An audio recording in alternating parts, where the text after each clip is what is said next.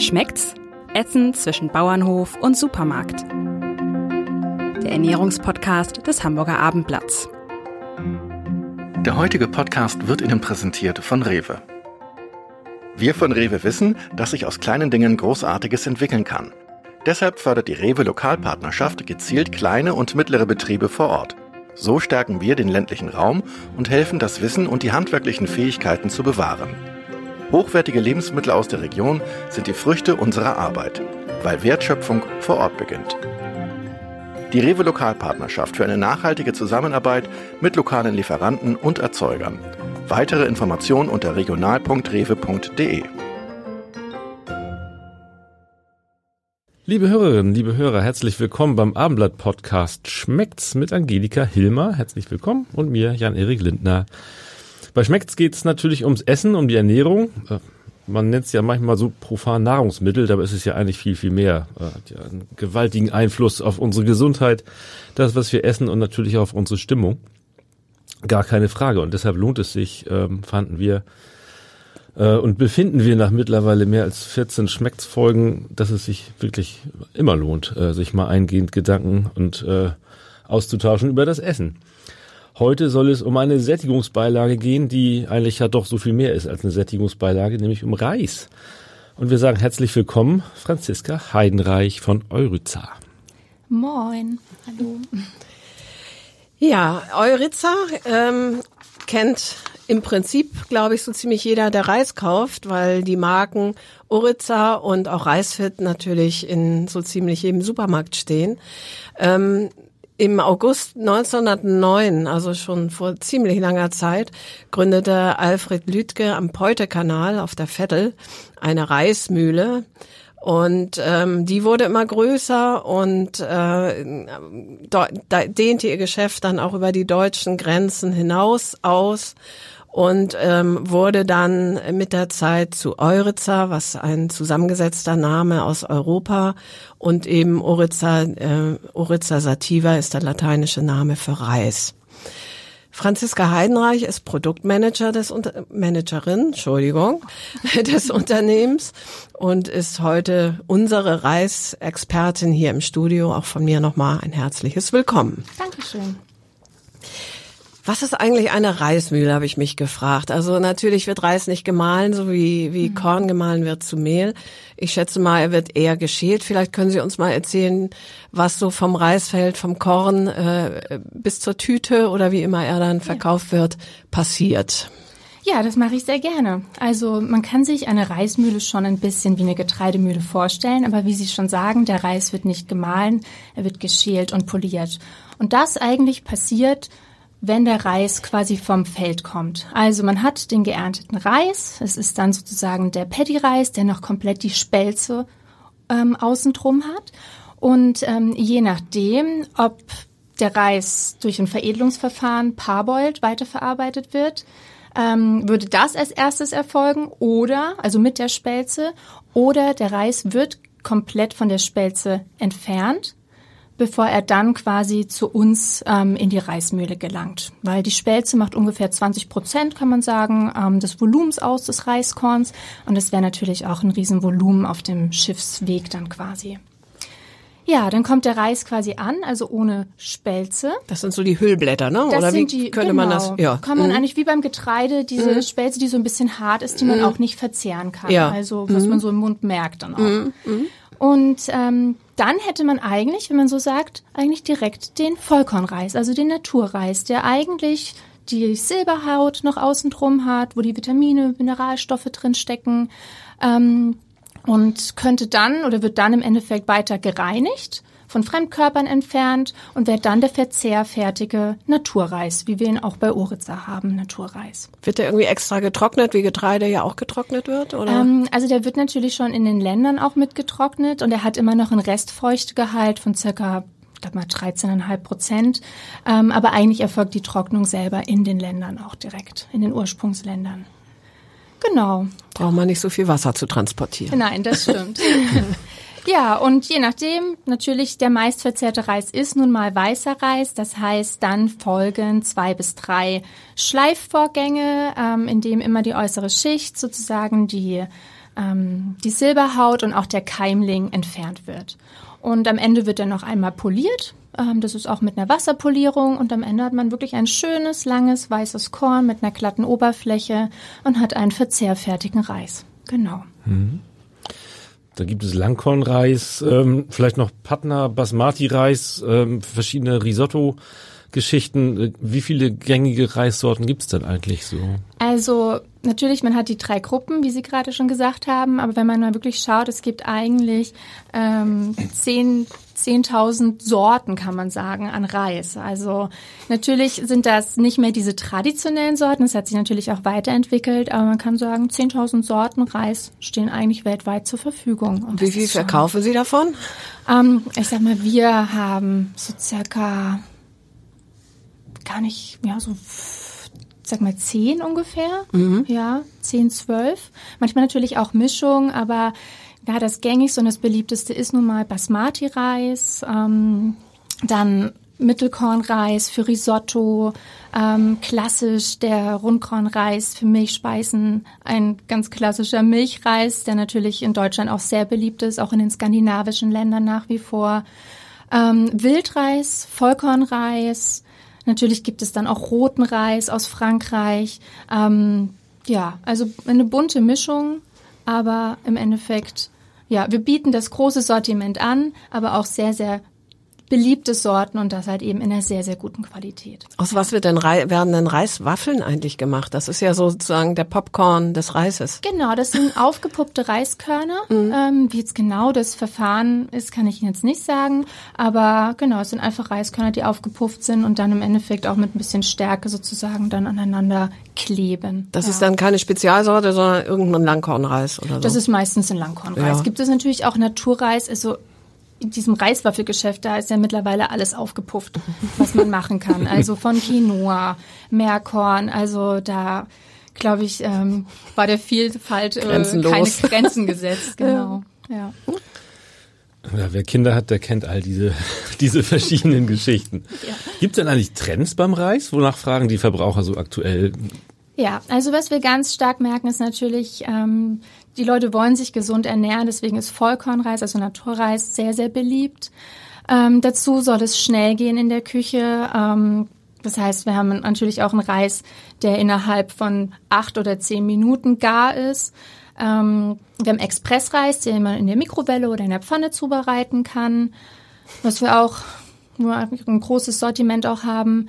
Und ähm, ja, man möchte natürlich auch diese langanhaltende Sättigung, am Ende vielleicht sogar noch ein paar Proteine, Eiweiß ähm, für Sportler und bieten hier auch mittlerweile Produkte an, die mit Hülsenfrüchten kombiniert werden. Und da merkt man schon, dass einfach da der Trend hingeht. Ja. Also langanhaltende Sättigung, Fitness, wo wir einfach mit Reis ein super Nahrungsmittel bieten, weil es leicht bekömmlich ist, ähm, leicht zu verdauen, viele Ballaststoffe enthält, Eiweiß, verschiedenste Vitamine und Mineralstoffe.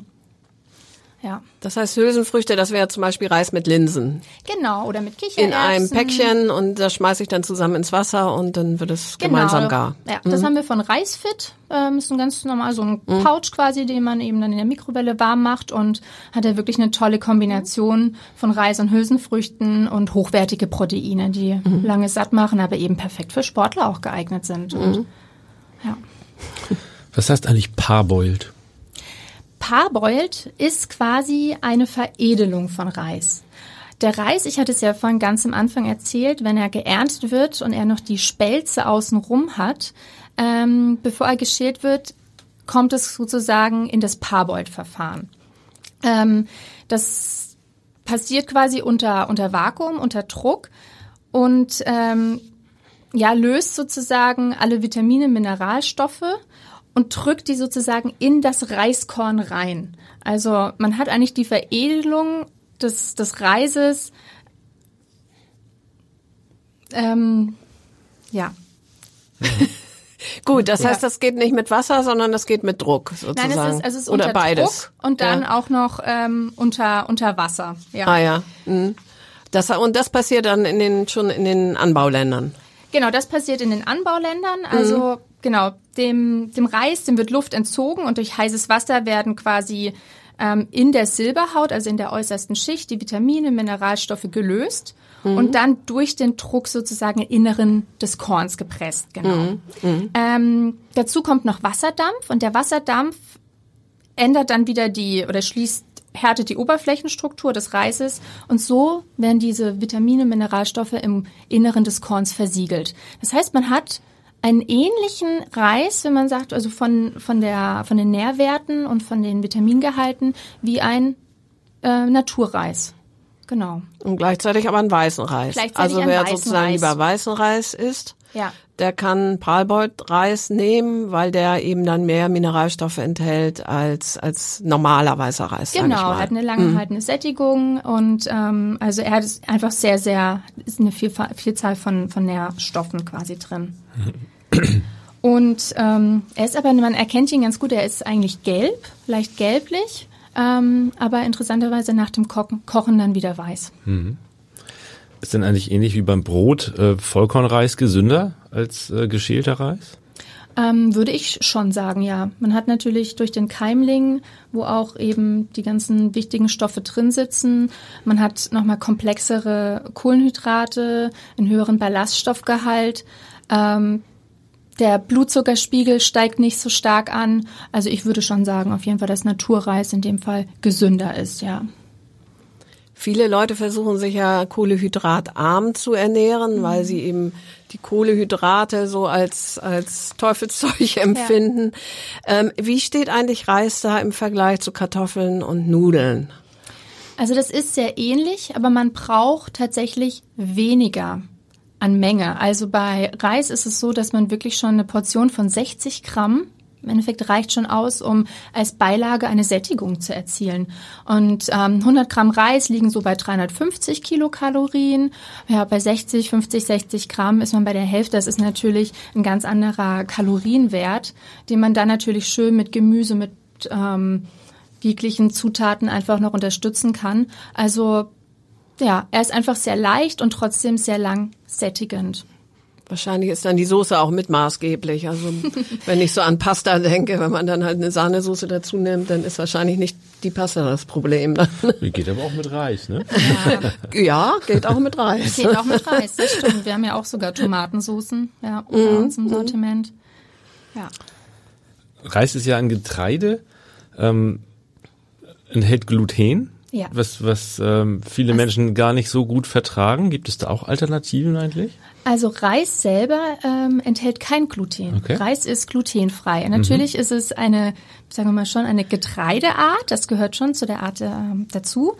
Aber komplett glutenfrei, in dem Fall auch für Allergiker geeignet. Ah ja, okay. Also wir bei uns in unseren Reismühlen verarbeiten auch ausschließlich Reis, sodass keine Kreuzkontaminationen auch möglich sind.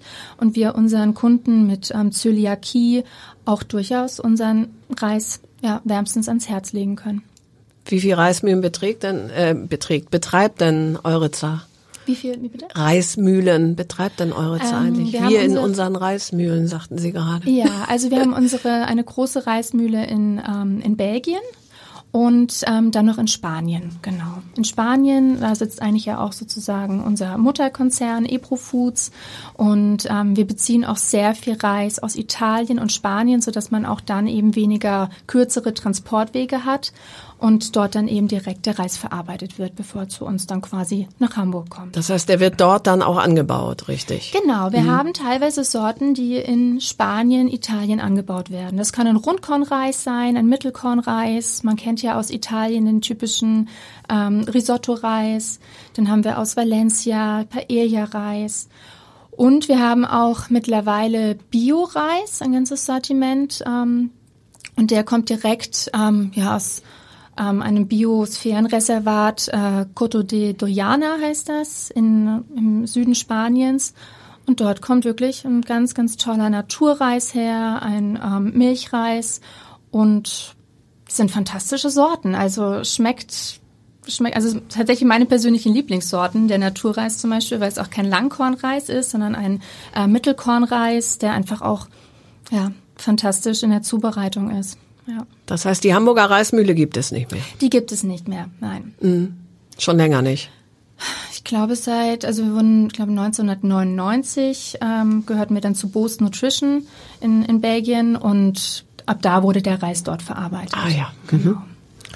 Wie ist denn das eigentlich? Hat sich der Reiskonsum äh, eher gesteigert in Deutschland in den in, in näheren Rückblick oder ist das ein kleiner werdender Markt? Nein, also der, der Markt steigt tatsächlich. Ähm, ich kann ja mal kurz ausholen. Also wenn man das mit Asien vergleicht, wo einfach der Pro-Kopf-Verbrauch bei 120 Kilogramm ähm, quasi liegt, sind wir in Deutschland mit ungefähr sechs Kilogramm pro Kopf natürlich sehr, sehr gering. Aber man sieht ja einfach einen ganz starken Trend über die letzten Jahre.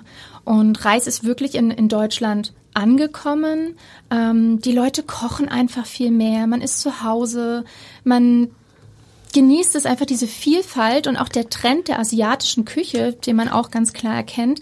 Ähm, da ist natürlich Reis mit eines der Grundnahrungsmittel und gehört einfach bei vielen Gerichten mittlerweile dazu. Man kann viel ausprobieren. Man kennt die, klar, Sushi, die verschiedenen Bowls, die mittlerweile, also so viele verschiedene Trends, wo einfach der Reis automatisch mit dabei ist. Und ähm, ja, das, das merken wir natürlich auch sehr stark. Mhm. Ich witzigerweise äh, koche ich selten Reis, sondern esse aber trotzdem relativ viel, weil ich eben gerne mal äh, bei einem Asia-Imbiss im Moment nur oder sonst auch im Restaurant esse und äh, Sushi-Bars, jetzt nicht so meins, aber äh, sind ja auch ähm, in den letzten zehn Jahren wie Pilze aus dem Boden mhm. geschossen. Ähm, welche Rolle spielt die Gastronomie beim, beim Reisverzehr? Also wird, wird der Reis in Deutschland eher selbst gekocht oder eher in der Gastronomie gegessen? Also er wird sehr viel selbst gekocht, aber man darf natürlich neben den ganzen Gastronomiebetrieben auch die Industrie nicht vernachlässigen, weil was wirklich dort verkocht wird und dann auch in Fertiggerichten äh, im Endeffekt landet, ist eigentlich, würden wir sogar sagen, ähm, der, der, größere Teil noch. Ja. Das also, heißt, ähm, Fertiggerichten, tiefgefrorene Sachen tiefgefrorene, oder. Hm. Genau, man hat ja mittlerweile, dass man auch ähm, sich ein Curry quasi dann für die Mikrowelle, wo auch ein Reis dabei ist, aber mhm. hauptsächlich ja tiefgefrorene Sachen, Eintöpfe in der Dose. Es mhm. ist, da sind keine Grenzen gesetzt. Also es wird wirklich sehr, sehr viel Reis auch verarbeitet. Ah ja. ja. Mhm. Können Sie schon absehen, wie äh, das Thema Corona den, den Reiskonsum in Deutschland äh, beeinflusst? Wird das durch das Kochen zu Hause für Sie merkbar mehr oder? Ja, also wir hatten ähm, Anfang des Jahres sofort gemerkt, dass die Reiskäufe deutlich in die Höhe geschossen sind. Ähm, lag vielleicht auch an den Hamsterkäufen der Deutschen, weil man Reis natürlich auch super gut lagern kann und hier einfach ein tolles Grundnahrungsmittel hat äh, mit vielen Vorteilen. Also wir haben auf jeden Fall unsere Reisverkäufe steigern können. Wir hatten dazu zusätzlich noch im ähm, März unseren Online-Shop gelauncht, reiskontor.de und der kam natürlich auch irgendwie zu einer richtigen Zeit. Man musste jetzt nicht so viel Werbung machen sozusagen, weil einfach die Nachfrage nach Reis doch sehr stark war. Ja. Und es ist ja auch schön, wir wollen ja auch, dass die Leute mehr Reis essen. Nicht natürlich, um jetzt mehr Profit zu machen, sondern einfach, um die Vielfalt auf den, auf den Tisch dann auch zu bringen. Und ähm, Reis ist so unterschätzt. Also natürlich, ich esse auch super gerne Pasta und auch Kartoffeln. Und muss aber auch sagen, seit ich ähm, ja, bei Euritza arbeite, habe ich so viel ausprobiert und man lernt immer wieder neue Geschmäcker kennen und Reis ist einfach vielfältig einsetzbar. Ja. Das würden die Italiener auch über ihre Nudeln sagen, nehme ich mal stark an. das stimmt. Aber auch über ihr Risotto, da bin ich mir sicher. Ja, das ist wahr. ja. Sie essen viel Reis. Wie, wie machen Sie den Reis äh, zu Hause? Haben Sie einen Reiskocher oder nehmen Sie tatsächlich so die Convenience-Geschichten? Ja, ich bin der klassische, ich sag mal, Quellmethode Kocher. Also ich mache immer eine Tasse Reis und äh, die doppelte Menge Wasser. Das ist so meine Reismethode und da gelingt der Reis auch wirklich immer perfekt. Einmal aufkochen, danach auf Stufe 1 und ihn einfach äh, ziehen lassen. Ähm, Reiskocher habe ich früher als Studentin gehabt. Ich weiß gar nicht, warum ich den nicht mehr habe, weil es eigentlich auch super praktisch war und der Reis auch perfekt gelingt. Aber ähm, eigentlich ist es völlig, man kann beim Reis Kochen nicht viel falsch machen. Und es ist im Endeffekt wahrscheinlich auch ein eigenes Empfinden, wie man Lust hat, seinen Reis zuzubereiten. Ob man mit mehr Wasser kocht, ihn dann über Sieb abgießt. Ähm, in einem Kochbeutel, da ist man ganz klassisch auf der sicheren Seite. Aber ich, genau, genieße ihn einfach so und koche aber auch sehr viele Risottos. Mhm. Mein Sohn isst gerne Risotto und äh, da sage ich natürlich nicht nein, wenn der Risotto möchte, dann bin ich die Erste, die am, am Herd steht. ja. es gibt ja so ganz verschiedene sag mal, Herangehensweisen. Ne? In Asien wird der Reis ja eher klebrig gegessen. Mhm. Ähm, würde man hier in der deutschen Küche nicht so recht auf den Tisch bringen wollen. Ne? Da muss er ganz locker und äh, flockig sein. Ja. Ähm, ist das irgendwie traditionell zu erklären? Oder also dass das hier so anders ist als im quasi Ursprungsland des äh, großen ich Reiskonsums? Mal, der, der Deutsche ist es so ein bisschen auch gewohnt, sonst seine Kartoffel zu haben, die einfach lose auf dem Teller liegt. Und diese Körnigkeit hat ja auch was, dass man, dass die Soßen natürlich auch gut irgendwie aufgenommen werden nochmal. Ähm, der Stäbchenreis oder dieser klassische Klebereis wird nun mal vermehrt mit Stäbchen gegessen. Deswegen, also er kommt tatsächlich mehr. Wir haben auch einen ganz tollen, das ist ein Spitzenlangkornreis, der wirklich, der hieß auch früher Stäbchenreis, der unglaublich toll auch klebt und bei Currys natürlich eigentlich besser passt, weil da möchte man schon, dass man die Gabel nimmt, das direkt in den Mund steckt und nicht erst die Körner runterfallen. Also ich glaube, es ist auch einfach so ein bisschen Geschmacksempfinden oder wie man es einfach gerne mag, aber es steigt auf jeden Fall die Klebrigkeit, äh, wie man seinen Reis möchte. Doch da würde ich schon sagen, dass das sich eigentlich bis also vermehrt langsam auf den deutschen Tellern und der klassische körnige Reis nach wie vor beliebt ist, ähm, aber man sehr gerne auch variiert. Ich erinnere mich noch, äh, so in der Kindheit oder vielleicht auch im Jugendalter, was schon etwas her ist, da gab es so Fernsehwerbung, wo dann so der Reis vom, von der Gabel fällt und gesagt wird, er klebt nicht. Mhm. Also da war das offensichtlich ein Qualitätsmerkmal, dass der Reis eben so wunderschön von der Gabel rieselt. Das kann sich ja im Laufe der Jahrzehnte dann auch ein bisschen gewendet haben. Vielleicht auch durch die, also im, in einem asiatischen Restaurant hast du ja auch den, den Klebereis sozusagen. Ja. Ähm, erkenne ich das, ähm, wenn ich jetzt Reis kaufe? Heißt der irgendwie anders oder steht dabei klebend oder? Also im Endeffekt ist es ein, meistens eigentlich der Langkornreis. Mhm. Ähm, ein Parboiled-Reis ist auch lockerkörnig. Mhm. Und wenn man es so nimmt, eigentlich auch noch ein, ein Basmati-Reis. Wenn mhm. man dann in die Richtung Jasminreis geht, wird es immer klebender.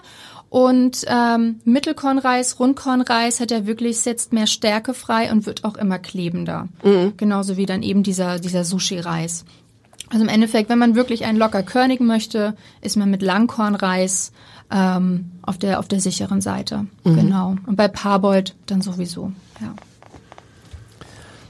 Ich glaube, vor, vor rund drei Jahren hat Ökotest mal irgendwie berichtet, dass äh, in einigen Reisproben Arsen gefunden wurde. Mhm.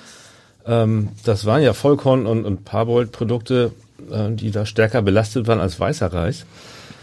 Ähm, das Arsen kann im Wasser, auch im Boden, in den Reisfeldern sein. Ja. Untersucht Ihre Firma, also Euritza, die Rohware auf diesen Schadstoff? Selbstverständlich. Also äh, wir beginnen bereits mit ähm, Probenahmen und Kontrollen im ähm, im Ursprungsland. Bedeutet, wenn der Reis dann schon ähm, über den Schwellenwerten ist, dann kommt er gar nicht zu uns ähm, nach Europa. Ähm, zusätzlich wenn er aber dann bestanden hat, wird hier auch nochmal, ähm, werden regelmäßig Kontrollen durchgeführt. Und ja, natürlich, ähm, das ist ganz wichtig, dass man einfach diese Produkte auch immer testet. Wir tragen hier natürlich Verantwortung für den Konsumenten.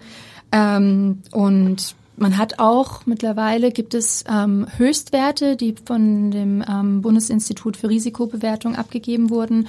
Und ähm, wir halten natürlich immer die europäischen Rechtsvorschriften auch hier ein. Aber wie Sie schon sagen, es ist nun mal Arsen, ist im Boden, ist im Wasser vorhanden. Es heißt, es kann gar nicht vermieden werden, dass Arsen in, ähm, sich im Reis auch befindet. Ähm, in geschältem Reis, aber noch mal, noch mal deutlich weniger, weil sich Arsen eher in der äußersten Schicht anreichert. Also wer da auf Nummer sicher gehen möchte, aber ich kann nur wiederholen, also wir, unser Reis ist sicher und wird regelmäßig überprüft. Das ist einfach, es sind standardmäßige ähm, Kontrollen, die einfach auch wichtig sind, ja. Der Schadstoff kommt ja durch die Umgebung rein. Mhm. Ist das mhm. zum Beispiel in Italien und Spanien anders als in Asien oder ist das innerhalb Asiens ja. wiederum anders? Also können Sie dem auch so ein bisschen ausweichen, dass Sie sagen, äh, aus der Region lieber nicht? Also ich kann aus der Region nicht, würde ich jetzt nicht sagen. Ich würde eher, wenn jemand, der wirklich sehr darauf bedacht ist, einen niedrigen Arsengehalt zu haben, würde ich unseren Bioreis ähm, aus Spanien empfehlen. Ähm, wir haben dort tatsächlich den mit durch Studien belegten geringsten Arsengehalt im Boden.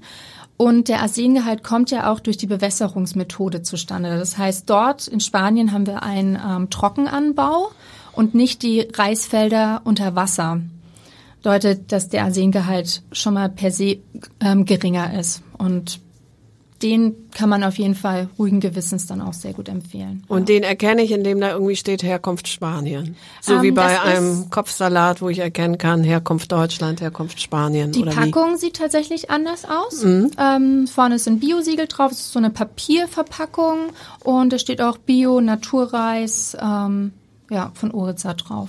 Ja. Mhm. Also findet man bei uns auf der Webseite auch, ja. Gibt es eigentlich, fällt mir dabei ein, äh, Herkunftsbezeichnungsvorschriften? Also so wie man das eben vom Gemüse zum Beispiel kennt oder vom Fleisch, dass man mhm. eben sagt, äh, kommt aus Spanien oder kommt aus China oder also im Biobereich ist es mittlerweile, glaube ich, wichtig. Ich weiß nicht, ob es mittlerweile sogar verpflichtend ist.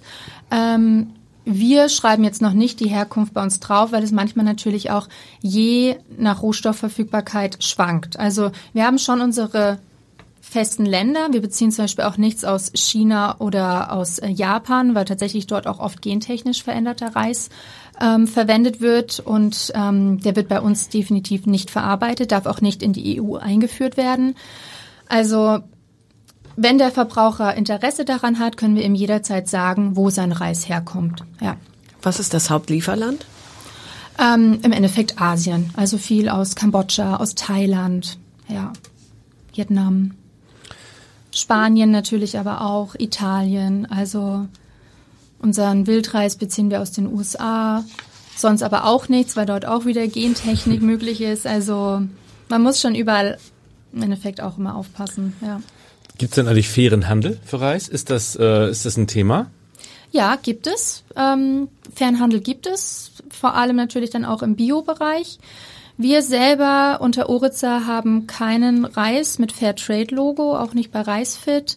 Ähm, aber Fairtrade oder das Thema ja, nachhaltige Projekte ähm, ist natürlich bei unseren Bioprodukten stark verwurzelt auch und auch vom Konzern. Wir haben sehr viele Projekte, in denen wir uns nachhaltig engagieren ähm, und wo natürlich dann auch, das, das, also Fairtrade sind ja soziale Standards, ähm, die einfach, ja, also auch eine gute Bezahlung, eine faire Bezahlung für den Bauern ähm, gewährleisten, dass sie natürlich dann aber auch Essen bekommen. Und je nachdem, was für was es für ein Projekt ist, also Fairtrade spielt auf jeden Fall eine Rolle. Und wir könnten auch, wenn die Nachfrage da ist, ein Produkt, also einen Fairtrade gehandelten Reis auch auf den Markt bringen. Also mit dem berühmten Zertifikat von genau, ähm, ja. Transfers, glaube ich, der, der, ja, genau. die Firma, die das dann macht. Ja.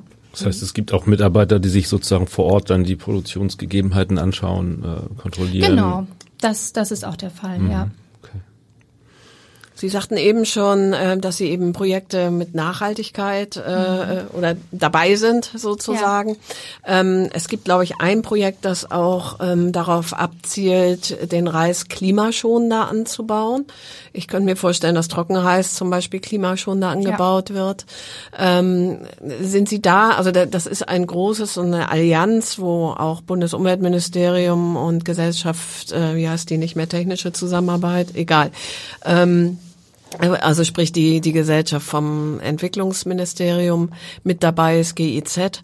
Ähm, mhm. sind, sind Sie da auch mit dabei? Ja, tatsächlich. ja. Also das ist die ähm, SRP, nennt es sich ja abgekürzt, ähm, Sustainable Rice Platform. Und da ist auch eben EPRO-Foods ähm, mit, mit Teil, genau. Wir haben diverse Projekte in Argentinien, Indien, Pakistan und auch natürlich wieder in Spanien. Ähm, wo es jetzt gerade um den klimaneutralen Anbau geht, würde ich da auch nochmal Spanien erwähnen, weil wir da ein Projekt haben, das nennt sich Horizonte. Und hier geht es auch darum, verschiedene Anbautechniken zu testen, wo man Wasser einsparen kann und damit ja auch, je weniger Wasser zum Einsatz kommt, weniger Methanemissionen auch zustande kommen. Und hier wurden schon sehr, sehr gute Ergebnisse erzielt. Und es ist natürlich auch das Ziel, das weiter auszubauen und so auch langfristig den nachhaltigen Reisanbau auch weiter zu stärken. Ja. Sie sagten eben, äh, Sie haben äh, viel Bioreis. Haben Sie den Anteil vom Bioreis am, am Gesamtsortiment? Viel ist wahrscheinlich übertrieben. Also es sind doch mhm. unter zehn Prozent. Ja, ja, Also wir haben mhm. auch noch Soßen haben wir. Wir haben jetzt, sagen wir so, wir haben drei Bioreissorten, dann noch drei, die man für die Mikrowelle nehmen kann und ähm, ja dann noch Soßen und Pesto. Aber wenn man nur im Reisanteil, also ich sag mal schon unter zehn Prozent sind das, ja. Mhm. Aber die Nachfrage steigt. Also der Kunde möchte schon wissen natürlich, wo sein Reis herkommt. Er möchte möglichst schadstofffreien Reis ähm, und einfach auch ja wissen, wo der herkommt. Und da ist natürlich Bioreis einfach auch prädestiniert für, ja. Gibt es eigentlich irgendeine Region auf der Welt, wo kein Reis gegessen wird, frage ich mich gerade. Eigentlich ist das ein, ein total weltumspannendes Nahrungsmittel, ja. oder? Ich würde sagen, auf allen Kontinenten, in mhm. allen Ländern gibt es irgendwelche Gerichte mit Reis, ja. Alaska mhm. vielleicht, Eskimos ja. oder so. Grönland. Ach, zum Fisch. ja. Wobei zum Fisch wird's gut passen. Ja, ja, oder zur Robbe. Ende der 90er Jahre wurde ja der berühmte Golden Rice erfunden, muss man schon fast sagen. Das ist ein mhm. Reis, der gentechnisch bearbeitet wird, wo sozusagen der Pflanze beigebracht wird, äh, ein, ein Inhaltsstoff zu erzeugen, nämlich Beta-Carotin, das dem weltweit äh, vorhandenen äh, oder durch Reis geförderten äh, Vitamin A-Mangel entgegenwirken sollte. Mhm. Sie sagten ja schon, Gentechnik ist kein Thema in Europa. Ähm, gibt es irgendeine Position von Ihnen oder von Euritza äh, zu diesem Reis? Das kann sich ja auch in Zukunft mal ändern, dass man sagt, okay, der Nutzen ist vielleicht doch größer als das Risiko. Wie also ich kann nur persönlich von, von mir sprechen. Ähm, ich denke schon, dass irgendwo ein löblicher Ansatz dahinter ist.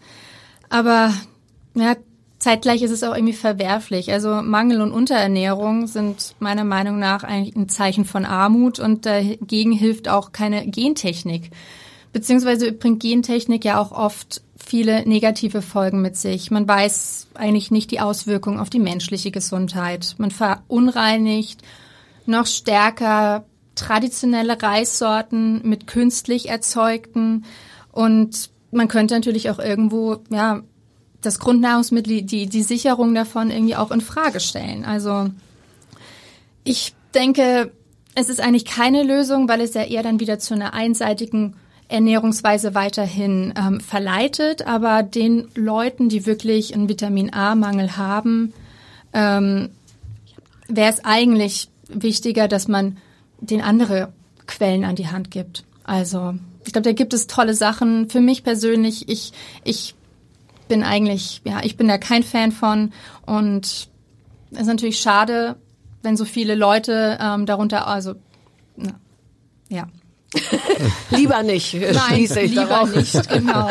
Nein, aber es ist, wie gesagt, irgendwo ein löblicher Ansatz, aber nicht die Lösung, die eigentlich das Problem der Mangelernährung im Endeffekt löst, ja. Es kommen noch mehr Abhängigkeiten dazu und das ist eigentlich schade für die Menschen, die eigentlich wirklich eher Obst und Gemüse bekommen sollten oder zur Not Vitaminpräparate. Ja. ja. Wir hatten ja also im Laufe des Gesprächs schon darüber gesprochen, dass Sie Naturreis gerne verkochen, dass ihr so mhm. gerne Risotto isst. Verraten Sie uns doch noch so etwas wie Ihr Lieblingsrezept. Was könnten Sie sich jeden Tag kochen und können gar nicht genug davon bekommen? Tatsächlich, wenn man jetzt ja auch vermehrt im Homeoffice ist, sind es einfach, also ich mag es mittags gerne leicht. Deswegen sind es einfach Bowls. Ich koche mir einen Reis, sei es ein Naturreis oder mache schnell einen in der Pfanne warm, schnippel mir Gemüse dazu, ein bisschen Hummus oder irgendwie ein Söschen dazu. Das wäre so mein persönlicher Favorit. Aber wenn ich jetzt meine Familie so bewerte, dann würde ich, ich liebe einfach Gorgonzola Risotto mit Birne. Oh, das klingt super. Oh. Da, also ich könnte es nicht jeden Tag essen, aber ja, schon häufig, ja. Und natürlich klassisch Milchreis mit Zimt und Zucker geht auch einfach immer, ja. Gut, in dieser Reihenfolge würde ich sagen, oder? Frau Heinreich, vielen Dank für sehr diese gerne. kleine Weltreise in Sachen Reis. Ähm, das war sehr interessant. Ich danke. Dankeschön. War schön hier zu sein. Das freut uns.